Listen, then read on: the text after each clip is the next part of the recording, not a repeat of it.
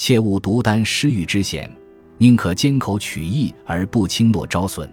在攸关荣辱的事情上，永远都要与人协同共进，务使人家在考虑自身荣辱的时候，能够顾及别人的得失。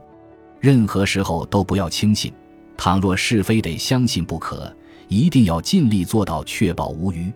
只有休戚与共，同命相连，才能避免同道摇身一变而成指控。